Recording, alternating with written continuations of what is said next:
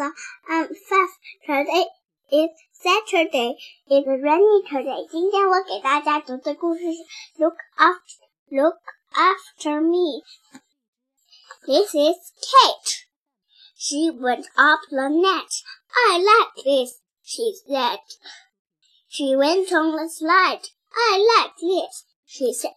She went up the ladder. I like this, she said.